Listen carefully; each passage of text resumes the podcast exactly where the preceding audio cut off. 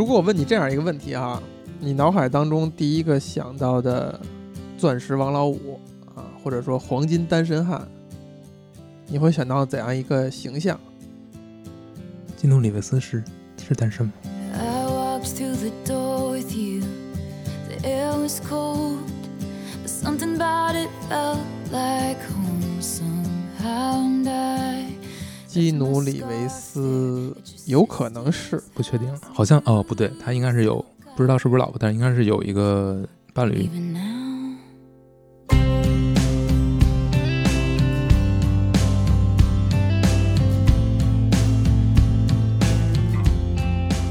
看到他一个奇闻异事是是他跟那个桑德拉布洛克，就他们曾经演了一个生死时速，哎生死时速，非常登对。对，然后俩人也也是一个非常好的关系，据说是非常非常亲密的，甚至大家会八卦怀疑说他们俩曾经是恋人。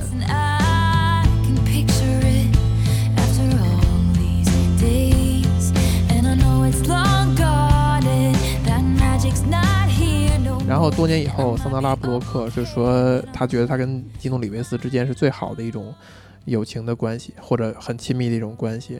他说他是一个多么多么好的人，甚至他说，如果我们曾经有过这么一段的话，可能结束以后，我不会这么去评价。就之所以我能有这样的评价，是因为我没有真正的走到那一步。你说的挺好啊，你信吗？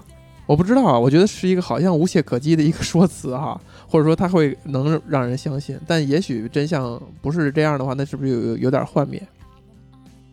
但我刚才问你的那个单身汉这个形象啊，其实如果比如说在十年之前，呃，如果常看电影的人的话，是会有一个非常明确的答案的。当然，我在问出那一刻，我就在想，这个所谓的什么“钻石王老五”“黄金单身汉”这个词儿，现在还存在不存在？可能会被疯狂的批判吧，我觉得。疯狂批判，嗯，为什么？这词儿好像都没了。就是我说的时候，我都觉得、哇，太古老了。有点在在那个年代，大家会有一个非常明确的形象，就是一个知名的好莱坞顶级的明星乔治·克鲁尼。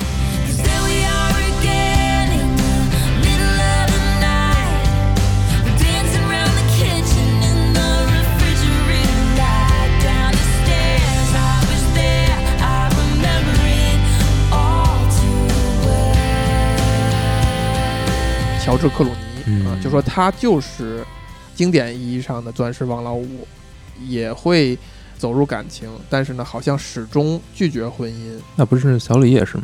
小李似乎也是，但是如果十多年前的话，小李可能还更年轻一些。对，现在就没法看了。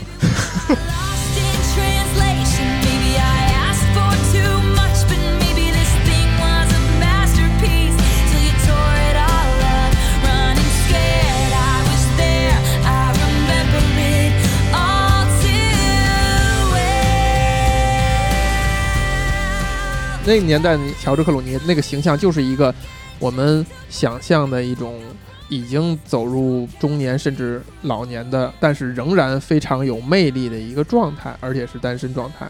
但这件事儿立刻在若干年以后，这个形象就被打破了。突然间，乔治·克鲁尼从一个片叶不沾身的状态，瞬间切换到一个宠妻狂魔。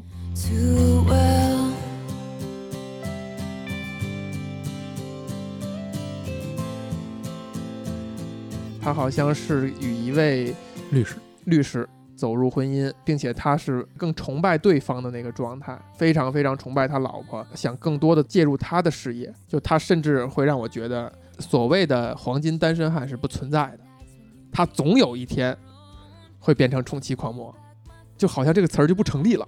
我觉得这个词本身就从来就不成立，它是别人给他安上的一个头单身头衔一个头衔。钻石王老五，对，人家本身未必喜欢。所以其实相当于加强乔治·克鲁尼这个形象的是有这么一个电影的，这个电影叫《在云端》，电影上映的零九年，其实我立刻就看了，而且当年就非常喜欢，然后推荐给了很多人，包括当时的女友。嗯，他后来在自己看的时候呢，就一边看一边给我发信息嘛，就觉得哎，真的挺好看，挺好看的。然后就一边看一边在交流，然后其实我呢就略带诚心的就别略了。